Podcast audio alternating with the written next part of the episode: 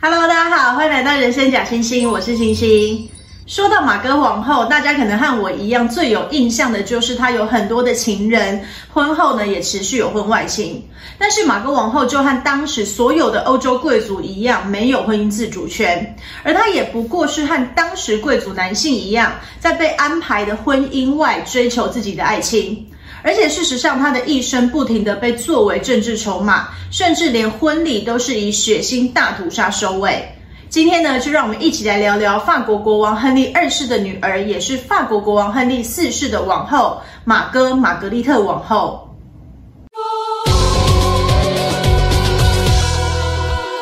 本名是玛格丽特的玛歌王后，出生于一五五三年五月十四日。她的父亲亨利二世是瓦卢瓦王朝的法国国王，所以玛格丽特在当时正式的称呼应该是瓦卢瓦的玛格丽特。母亲呢，则是来自意大利翡冷翠，就是佛罗伦斯的超级家族梅迪奇的凯萨琳。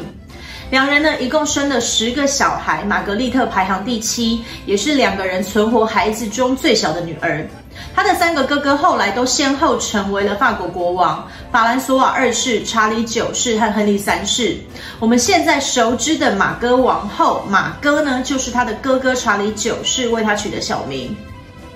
玛格丽特在巴黎西郊的圣日耳曼昂莱城堡出生，她和姐姐伊丽莎白克洛德以及苏格兰的玛丽女王一起长大。没错，这个玛丽女王呢，就是后来被英国伊丽莎白女王处死的那位玛丽。当时呢，欧洲正处于宗教改革时期。玛丽在很小的时候，就和同样是信奉天主教的法国国王亨利二世的长子法兰索瓦，也就是玛格丽特的哥哥，定下婚约。所以，一五四八年，五岁的玛丽就被送到了法国。她的整个童年也都是在法国宫廷度过的。在姐姐伊丽莎白和苏格兰玛丽相继结婚后，玛格丽特就被送到了法国中部的昂布瓦斯城堡。与他最小的哥哥亨利和弟弟法兰索瓦一起长大。一五五九年，玛格丽特六岁时，父亲亨利二世在姐姐伊丽莎白与西班牙国王菲利二世婚礼上的马上长矛比武，意外被刺中了眼睛。十天后，就因为败血症去世。玛格丽特十五岁的大哥法兰索瓦即位为国王法兰索瓦二世，并且由母亲梅迪奇的凯撒琳摄政。但是仅仅一年后，法兰索瓦就因病过世，因为他没有子嗣，王位就由弟弟查理继承，是为查理九世，并且由母亲凯撒琳继续摄政。虽然父亲早逝，但是身为国王妹妹的玛格丽特依然受到了良好的教育，在文学、历史、宗教，甚至是诗歌、马术、舞蹈都有很好的造诣。而且除了母语法文之外，他还会说拉丁语、希腊语、西班牙文和意大利文。身为一个欧洲大国的王室公主，教育良好的玛格丽特，当然也是从很小的时候就成为了王室联姻的热门人选。她的母亲凯萨琳王太后是一位非常有野心的女性，在她眼里，为了达到政治目的，可以不择手段。而且呢，来自药学起家意大利梅迪奇家族的凯萨琳，也将毒药的使用带进了法国宫廷。为了使法国成为超级大国，他费尽心思安排子女们的婚姻。前面提到的长子法兰索瓦娶了苏格兰的玛丽女王，长女伊丽莎白则成为西班牙国王菲利二世的第三任妻子。顺带一提呢，这位国王的第二任妻子是伊丽莎白女王的姐姐，都铎王朝的血腥玛丽女王。而凯撒琳剩下三个未婚的儿子也都先后被派去和伊丽莎白女王求婚，但结局我们都知道，这位英国女王呢，终身未婚。小女儿玛格丽特公主不仅有良好的学识，还长得非常的漂亮。她的婚姻对凯撒琳王太后来说，绝对是相当具有价值的。原先玛格丽特被安排与西班牙国王菲利二世，也就是他的姐夫和第一任妻子葡萄牙公主玛利亚所生的独子唐卡洛斯结婚。据说当时这位十五岁的王子在众多新娘候选人当中，第一眼也是选中了最美丽的玛格丽特公主。不过呢，这段联姻并没有谈成。后来与葡萄牙国王塞巴斯蒂安和神圣罗马帝国王储鲁道夫大公的婚姻谈判也都没有成功。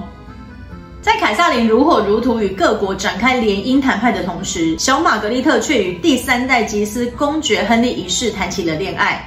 吉斯家族是法国的贵族世家，公主与贵族的联姻是相当的合理而且普遍。但是法国此时正处于新教与天主教断断续续的宗教战争时期。吉斯家族是坚定的天主教守护者，而且激进反对当时法国新教的主要教派胡格诺派。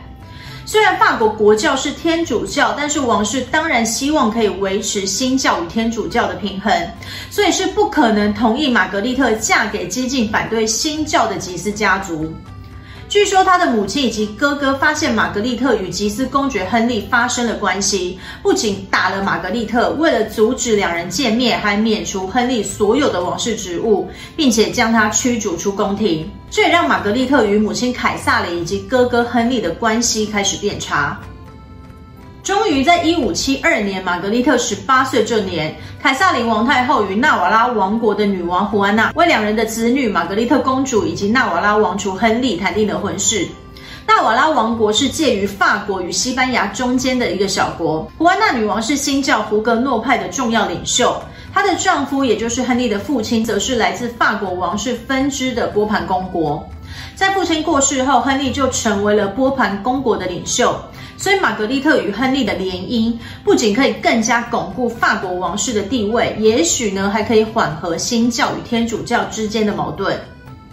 一五七二年四月十一日，同样是十九岁的两人正式订婚。两个月后，胡安娜女王因病骤逝，亨利继位为纳瓦拉国王。同年的八月十八日，玛格丽特与亨利在巴黎圣母院举行婚礼。因为两人呢是天主教徒与新教徒的结合，所以当时的教皇额我略十三世拒绝批准两人的婚姻，而且身为新教徒的亨利不愿意进入天主教教堂，更不愿意参加天主教的婚礼弥撒。经过双方协调后，两人的婚礼呢是在教堂外搭建的平台举行，弥撒则是由玛格丽特的弟弟安茹公爵代为完成，亨利一行人留在了教堂外面。这段婚姻呢，就是以这样奇特的方式开始。无论如何，玛格丽特正式成为了纳瓦拉王后。婚礼的庆祝仪式在巴黎一连举行了多天，但是两人还来不及展开新婚生活，就马上迎来了悲剧。我们前面有说到，纳瓦拉国王亨利是新教胡格诺派的主要领袖，所以为了庆祝他的婚礼，巴黎涌进了许多胡格诺派的教徒。在法国宗教战争时期，胡格诺派的主帅海军上将加斯帕尔·德科利尼也在成立。加斯帕尔呢，虽然是新教徒，但是他深受年轻的法国国王查理九世的信任。查理九世将他奉为老师，私底下甚至称他为父亲，这让笃信天主教的国王母亲凯撒琳非常的顾忌。八月二十二日，加斯帕尔从罗浮宫返家途中遭遇暗杀，受了重伤。关于幕后主使者有几个臆测，包含忠实的天主教拥护者吉斯家族，对加斯帕尔有顾忌的王太后凯撒琳等等。但是因为没有抓到刺客，并没有办法确定。此时因为婚礼来到巴黎的新教徒集结抗议，要求找出幕后主使者。为了避免胡格诺派组织更大规模的报复行动，凯撒琳说服优柔寡断的国王儿子查理九世。默许吉斯家族先下手为强，于是八月二十四日清晨，当整个巴黎都还沉浸在王室婚礼的喜悦中，一场血腥杀戮却悄然登场。玛格丽特曾经的情人吉斯公爵亨利一世悄悄回到巴黎，直接杀死了加斯帕尔，然后以终身作为暗号，武装天主教保卫团出动，整个巴黎血流成河。在天亮前，就至少有十二名胡格诺派的领袖以及数千名教徒被杀死。这场屠杀后来还蔓延到了法国其他城市。因为八月二十四日是天主教的圣巴托洛缪节，所以这场屠杀被称作圣巴托洛缪大屠杀。玛格丽特的婚礼也被称为巴黎的血腥婚礼。玛格丽特的自传里提到，在发生惨案的当晚，她让几名新教徒躲在自己房间里逃过了杀戮。随后，她的新婚丈夫也是新教领袖亨利被逮捕，并且被迫改信天主教。母亲凯萨琳王太后要玛格丽特以屠杀为由宣布两人的婚姻无效，但是玛格丽特表示和亨利已经有了夫妻之实，否决了母亲的提议。而为了避免亨利重新组织新教徒，两夫妻一同被软禁在了罗浮宫。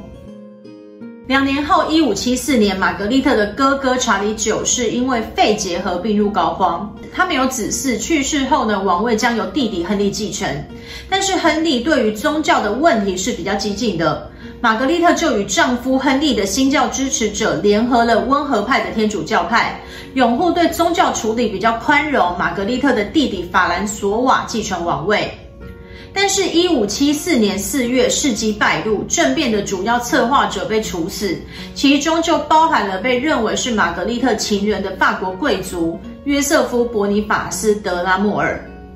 玛格丽特的丈夫亨利和弟弟法兰索瓦被关押在巴黎近郊的军事堡垒文森堡。为了保住丈夫的性命，玛格丽特亲笔写下了丈夫未参与谋反的抗辩文件。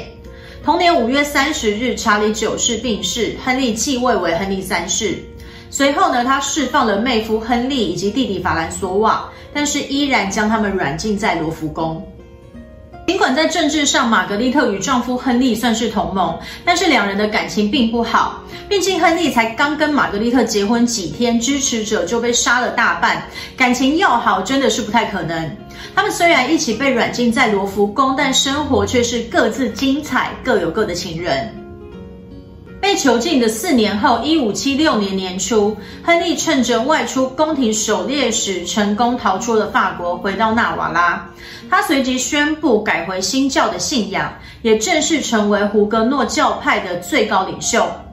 玛格丽特多次要求母亲及哥哥让她前去纳瓦拉与丈夫相聚。但是因为她被怀疑协助亨利出逃，而且国王亨利三世也担心玛格丽特会成为胡格诺教派的人质，于是拒绝了他的请求。三年后，一五七九年，在确认亨利出逃确实与玛格丽特无关后，玛格丽特被允许回到了纳瓦拉。但本来就没有什么感情基础的国王与王后，在分开多年后，感情更疏远了。而且玛格丽特一直未能诞下亨利期盼的子嗣，两夫妻呢是形同陌路，各自公开的在宫廷中有有情人。王后玛格丽特与丈夫亨利的近臣亨利德拉图尔多维涅发生婚外情，而绝非等闲之辈的亨利致力于征服玛格丽特的每一位陪嫁侍女。不久后，玛格丽特的一位十四岁侍女法兰索瓦斯怀了国王的孩子。玛格丽特呢，打算将他驱逐出宫，但是法兰索瓦斯大吵大闹，拒绝出宫，并且一直游说国王宣布与玛格丽特的婚姻无效，迎娶自己。在玛格丽特后来的自传里写道：从那时候起，一直到亨利的情妇分娩，我们虽然睡在同一个房间，国王却不和我说一句话。不过几个月后，法兰索瓦斯生下了一名死胎。